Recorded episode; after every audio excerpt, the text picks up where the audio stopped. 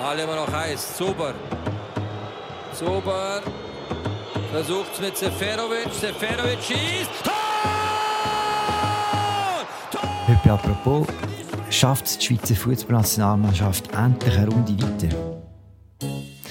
Ausgerechnet gegen Frankreich sollen die Schweizer das schaffen, was sie noch nie an einer EM geschafft haben. Das Achtelfinale bestehen. Wie das Spiel ausgeht, wissen wir noch nicht.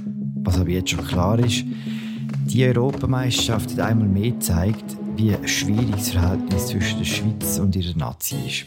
Warum ist das eigentlich so? Eine Antwort auf diese Frage erhoffe ich mir von Florian Rath. Er ist der Host für die dritte Halbzeit im Fußball-Podcast von Tamedia und schafft im Sportressort vom Tamedia. Momentan schafft er wahnsinnig viel, weil EM ist. Hallo Florian. Salut Philipp. Magst du noch? Magst du noch EM? Ja, ja, also wenn ich dann so übe wie gestern habe, äh, also gestern ist für mich jetzt Gruppe F, ähm, mal ist der Portugies aus, mal ist der Deutsche aus, mal ist der Ungar aus. Äh, doch, doch, es macht schon Spaß. die Gruppenphase, die du gerade beschrieben hast, ist jetzt vorbei. Jetzt kommt die entscheidende Phase, jetzt kommen die K.O.-Spiele. Die Schweiz ist immer noch dabei. Was hat dich bis jetzt am meisten an der Schweizer Mannschaft überrascht? Ja, eigentlich zwei Sachen. Erstens, mit was dass es diesmal Unruhe gegeben hat. Also, dass es so etwas Nichtiges kann wie ein Coiffeurbesuch. Dass es Unruhe gibt, habe ich eigentlich erwartet, aber der Grund hat mich überrascht. Und ich muss schon sagen, der Auftritt gegen Italien, der ist schon also so schlecht gewesen, wie es eigentlich in der Ära Petkovic noch nie war. Wir schwätzen über beides. Wir schwätzen über Frisuren und wir schwätzen über Italien. Du hast geschrieben, nach dem eingeflogenen Waffenbesuch, so blond kann man gar nicht sein. Warum muss ein Fußballredakteur oder warum tut ein Fußballredakteur über Frisuren schreiben während so einem Turnier? Ja, über Frisuren hatte ich nie geschrieben. Nie, nie im Leben. Wirklich nicht. Aber es ist ein total faszinierendes Thema, weil man kann es eigentlich recht einfach beiseite schieben. Man kann sagen, eine Fußballerfrisur hat null Einfluss auf die Leistung von einem Fußballer auf dem Platz und von dem her geht sie uns nicht an. Das ist, äh, das ist äh, absolut eine valable Meinung und äh, in 99 Prozent der Fälle ist das auch richtig. Warum dass ich etwas geschrieben habe, ist gesehen, weil wir mit der Erfahrung von der WM 2018, als ich in Russland war, noch näher an dieser Mannschaft, wie es jetzt möglich ist. Also auch dort ist man sich entfernt, aber jetzt ist man extrem weit entfernt, wegen dieser Corona-Blase, die es um die Mannschaft gibt. Weil ich gewusst habe, dass Unruhe, die in der Schweiz entsteht, die Distanz ins Teamcamp locker nimmt. Es ist nicht so, dass, dass die Spieler einfach in ihren Wattebäuschen dort äh, umeinander liegen und sich den ganzen Tag massieren und sich ganz fest auf den Gegner konzentrieren, weil das geht gar nicht, oder? Also Fußball ist relativ langweilig während so einem Turnier. Man trainiert einmal am Morgen und dann hat man vielleicht einmal noch eine taktische Besprechung am Nachmittag und die restlichen 24 Stunden muss man sich irgendwie um die Ohren schlagen. Oder? Wenn man einen guten Schlaf hat, hilft schon mal wenn man, die einen haben Playstation dabei, andere, wie der Jan Sommer, haben eine Gitarre dabei oder vielleicht sogar ein Buch. Aber ganz viel verbringen die Spieler an ihrem Handy. Und das heißt, dass alles, was in der Welt draußen passiert, kommt ungefiltert ins Camp. Mhm. Und in dem Moment, wo ich die Bilder gesehen habe, habe ich einfach gewusst, dass das nicht gut ankommt in einem grossen Teil von der Bevölkerung von der Schweiz, aus welchen Gründen auch immer, da schwätzen wir sicher nachher noch drüber, aber ich habe gewusst, das kommt nicht gut an. Und ich habe gewusst, das gibt eine Aufregung. Und eigentlich kann ich einen Text darüber schreiben, warum holt man sich jetzt die Aufregung? Gerade vor so einem wichtigen Spiel gegen Italien und nach einem nicht so tollen Auftritt gegen Wales. Hm, warum sagst du eigentlich? Weil natürlich, sobald man so einen Text schreibt, äh, ist das eine Plattform, wo, wo Menschen dann auch Kommentare darunter schreiben. Und was mir wirklich, da bin ich bin vielleicht auch ein bisschen naiv gewesen, fast so naiv wie, wie die, die zugelassen haben, dass man den Coiffeur eingeflogen hat. Ich habe gedacht, ja, es ist ich, habe, ich habe es genug so geschrieben, dass man feststellt, dass es mehr darum geht, um die Frage, warum macht jetzt die Mannschaft, warum macht der Verband das, warum gibt man eine Möglichkeit, sich über die Mannschaft aufzuregen.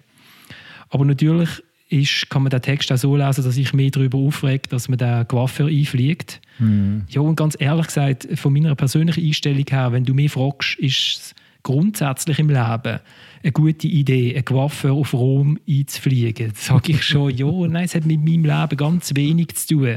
Oder? Mm. Und das hat man sicher auch herausgelesen aus dem Text. Und das ist ja das Spannende mit dieser Mannschaft. Dann entwickeln sich so viele Diskussionen. Es kommt viel Rassismus, latent und auch nicht latent, sondern auch recht ungefiltert. Es kommt dann äh, der Vorwurf, wenn man so einen Text schreibt, ist man selber Rassist. Wenn man immer auf äh, die Spieler einhauen, die äh, Sekundos sind oder wo ein älterer Teil ähm, einbürgert ist in der Schweiz. Ja, also es ist unglaublich vielschichtig, was aus blondierten Haaren alles kann passieren kann. Es sind ja nicht nur die Frisuren und es ist nicht nur der Coiffeur, der die Leute aufregt. Es hat ganz am Anfang von der EM ein Film von dem Spiel, wie sie ankommen in Bad Ragaz im Trainingslager und einer hat ein grösseres Auto als der nächste und die Leute gehen durch. Das finden sie überhaupt nicht lustig. Warum verzeiht das Schweizer Publikum ihrer Nationalmannschaft so wenig? Ich finde das mit dem Auto noch interessant, weil mh, mm, in vielen Kommentaren, so, wo auch mir geschrieben worden sind, hat man Bezug genommen auf die Autos und die Autos sind zum Beispiel in meinem Text überhaupt nicht vorgekommen. Und die Autos sind bis jetzt auch noch nie wirklich ein Problem gewesen. Also das ist ja der Blick, wo dort steht, und die Spieler föteln, wenn sie ankommen. Und, das ist, und jetzt haben sie auch noch ein Video gemacht, weil man macht jetzt auch noch ein Video. Und das ist eine Bilderstrecke, die normalerweise auf Blick online vorkommt und es kommt dann auch noch im Print, kommen die schönsten Autos oder die, oder die abgefahrensten Jacken und so. Und das ist bis jetzt eigentlich wie ein Catwalk von den Nationalspielern. Und das ist bis jetzt dunkt mir nicht negativ konnotiert gewesen. Also es ist auch nicht so, dass die Spieler reingelegt worden wären vom Blick, das ist auch so etwas, was dann heisst, ja, warum steht denn der Blick dort? Das macht er ja nur, damit sich die Leute darüber aufregen. Ganz im Gegenteil, ich weiß, dass die Spieler gern auch die Fotos sich schicken vom Blickfotograf und sie sich und, oder, und sie, und sie behalten oder sie selber teilen auf Insta oder so. Das ist eigentlich der Catwalk gewesen. Da hat man sich durch die Bilderstrecke durchgeklickt und da scheint sich etwas verändert zu haben, einfach auch in der Gesellschaft dass man halt dicke Auto, obwohl jede, also die Schweiz ist glaube ich das SUV-dichteste Land der Welt, oder? Aber irgendwie hat sich das einerseits so ein bisschen verschoben und andererseits ist es schon so, dass dieser Mannschaft, finde ich, weniger durchgelassen wird als andere Mannschaften und das hat damit zu tun eben mit einem ganz grusigen Rassismus, wo, mhm. wo, wo es wirklich Leute gibt, die finden, die Nationalmannschaft sollte nur aus Müller und Meier bestehen und nicht äh, Seferovic und Chaka heißen. Unser Kollege, der Zieldi vom Magazin, hat das in einem ziemlich eindrücklichen Text äh, zusammengefasst, die Kritik. Wir hören schon in den Text rein. Jede schwächere Leistung des Nationalteams wird in einen ursächlichen Zusammenhang mit der Herkunft der Spieler gebracht, mit ihrem angeblich mangelnden Vaterlandsstolz, der vermeintlich dürftigen Identifikation mit dem Land, für das sie Fußball spielen, mit dem Nicht-Mitgrölen der Nationalhymne, mit dem Umstand, dass viele von ihnen keine Nachkommen helvetischer Schafhirten, Triechler und Armbrustschützen sind. Einmal Jugo, immer Jugo. Außer natürlich, sie schießen Tore und gewinnen. Dann sind es Schweizer oder zumindest Sekondos. Bis zur nächsten Niederlage. Florian, dass es so ist, haben wir ja schon ein paar Mal gesehen. 2018 bei dem Doppel zum Beispiel dass es dann so ist, wie es der Bruno schreibt, dass äh, wenn man verliert, sind dann ganz schnell die Ausländer und wenn sie gewinnen, sind es dann Sekundos. Warum es so ist, über das haben wir viel weniger nachdenken noch, finde ich. Hast du eine Erklärung, warum gerade dort der Fokus so groß ist, im Verhältnis zwischen Schweizer Fans und Schweizer Nationalmannschaft? Nein, ganz ehrlich, ich, ich begreife es nicht ganz, nein. Also, weil, weil es ja eigentlich... Äh ein total lässiges Narrativ wäre, wo man, wo man könnte erzählen Die Nationalmannschaft steht für die Integrationsmöglichkeiten, für die Aufstiegsmöglichkeiten, die Schweizer Menschen bieten, die, die hier ankommen, wo, wo Frankreich 98 Weltmeister geworden ist. Dort hat man ja probiert, die Mannschaft zu etwas anzuschreiben, wo Einwanderer, äh, Kinder und eingeborene Franzosen, wo, wo Maghrebiner und Schwarze, Schwarze und Weiße äh, Franzosen wieder zusammenbringt. Und in der Schweiz ist ja das Narrativ eigentlich selten wird es eigentlich so, so beschrieben. weiß nicht, ob es damit zusammenhängt, dass alle die Spieler natürlich relativ jung ins Ausland gegangen sind und dort auch in einer ganz anderen Welt jetzt leben, als, als äh, die, die jetzt ihnen zuschauen. Wenn man schaut, dass ein Granit Xhaka als Junge ist ja der Held in Basel. Äh, Sherdan mhm. Shakiri, die ganze Schweiz hat ihn geliebt. Äh, Brel Embolo, die Schweiz ist, äh, hat sich sofort innen verknallt, oder? Also 17-, 18-Jährige, die geschootet haben wie, wie sonst keine Schweizer. Und das hat man mhm. super gefunden. Und dann gehen die Spieler ins Ausland und erfahren dort, glaube ich, auch ein ganz anderes Leben. Also ein Granit Xhaka kann doch nicht einfach durch London spazieren. Er probiert es manchmal, aber er sagt, wenn du nach 100 Metern schon zum 50. Mal hast müssen für ein Viertel anstehen oder es hat dich einen beleidigt, weil du den letzten Match nicht gewonnen hast, dann drehst du halt wieder um. Und er mhm. hat mir das einmal geschildert, dass die meisten von seinen Teamkollegen bei Arsenal gar nie rausgehen.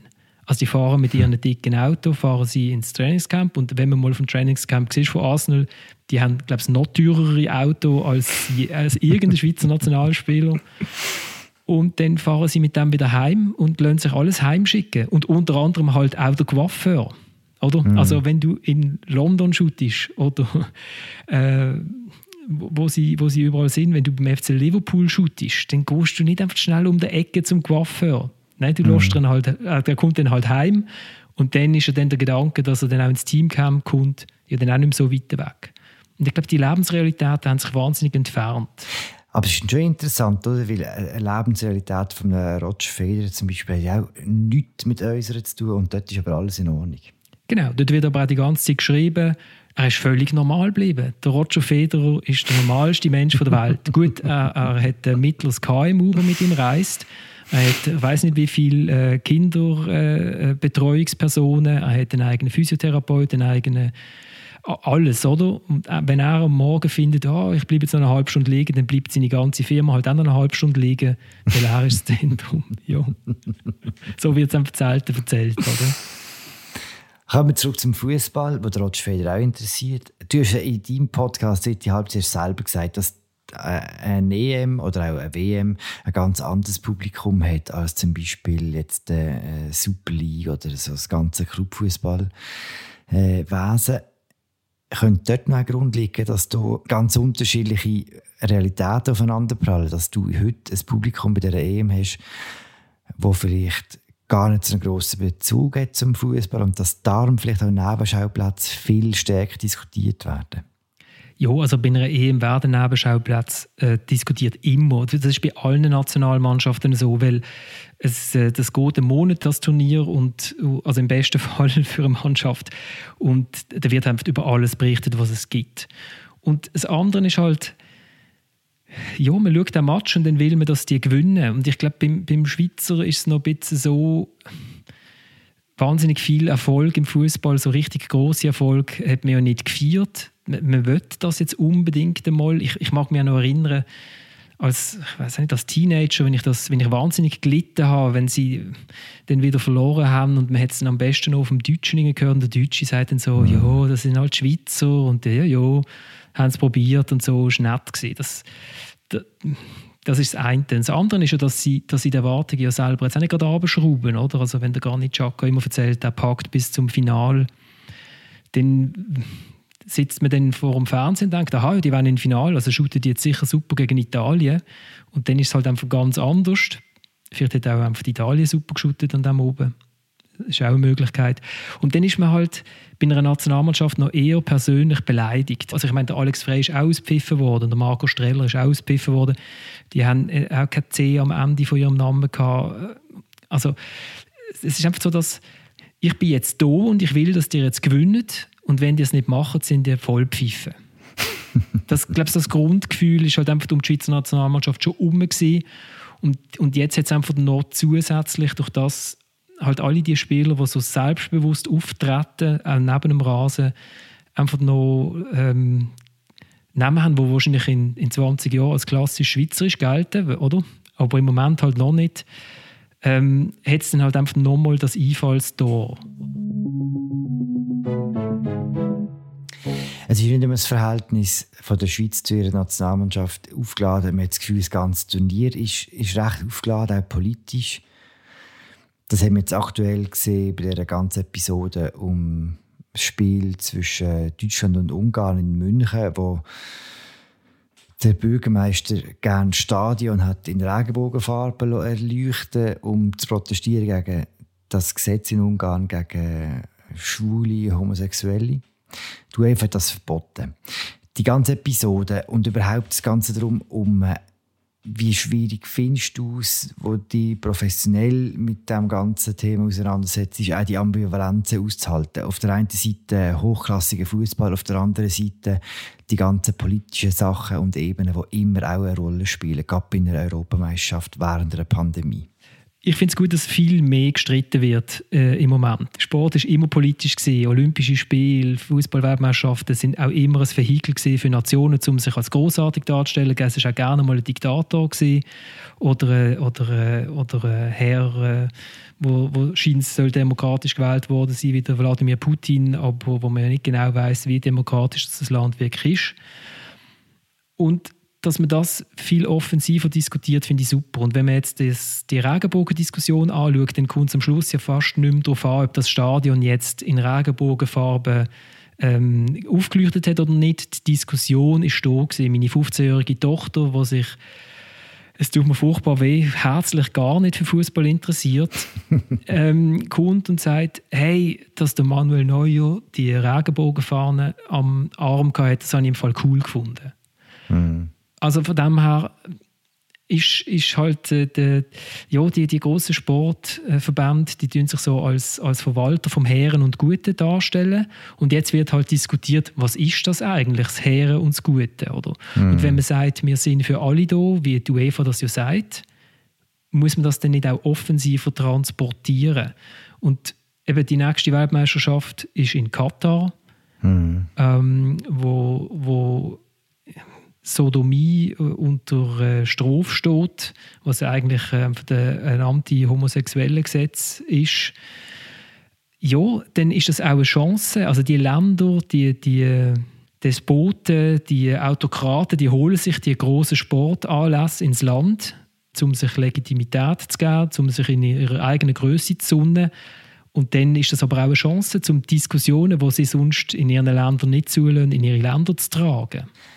Dann machen wir jetzt zum Schluss etwas, was wir äh, während der Aufnahme noch gar nicht gemacht haben. Wir schwätzen nämlich über tatsächlich Fußball, Florian. Juhu.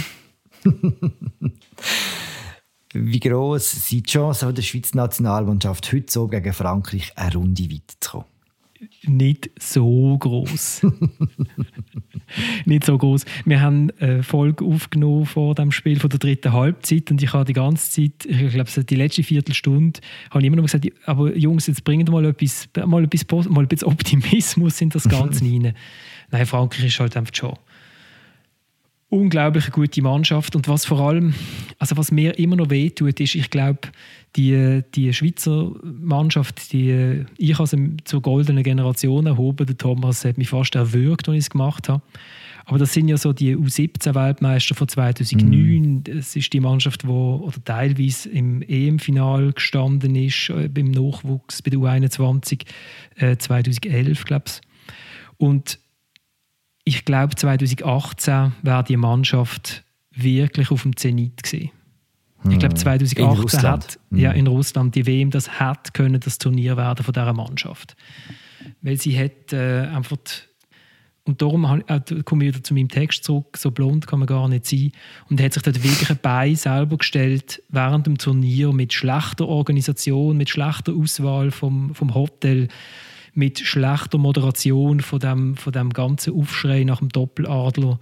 Also dort wäre gegen Schweden wäre sicher mehr drin gelegen. Und jetzt diese Mannschaft, muss ich wirklich sagen, bin ich gegen Italien ein bisschen verschrocken, weil sie sind in der Nations League sind sie gut gewesen, gegen Deutschland oder gegen Spanien, aber gegen Italien sind sie einfach, also Italien hat sie richtig gelesen. Italien hat genau gewusst, wie man gegen sie muss shooten. Die Schweizer gehen bei ihrem Pressing hinten auf, in der Abwehr gehen sie häufig so auf Mahrdeckung. Also das heißt, sie, sie schieben möglichst viele Spieler gegen Führer, um dem Gegner früher den Ball wegzunehmen. Und haben durch das die Verteidiger häufig im 1 gegen 1 gegen, gegen die Stürmer.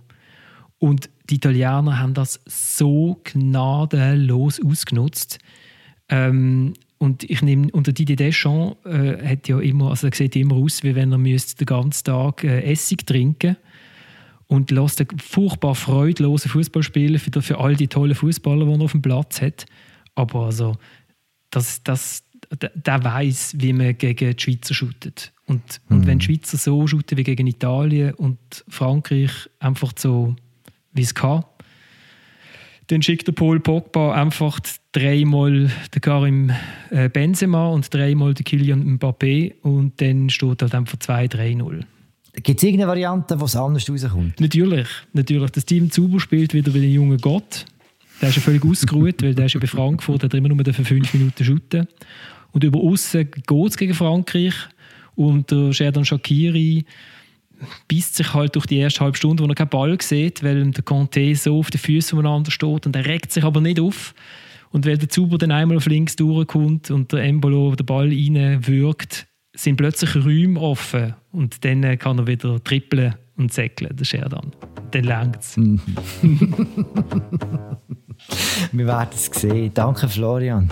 Ich danke dir, Philipp. Das war unsere aktuelle Folge von «Apropos» im täglichen Podcast vom Tagesanzeiger und der Redaktion der Media. Viel Spaß beim Spiel. Wir hören uns morgen wieder. Ciao zusammen.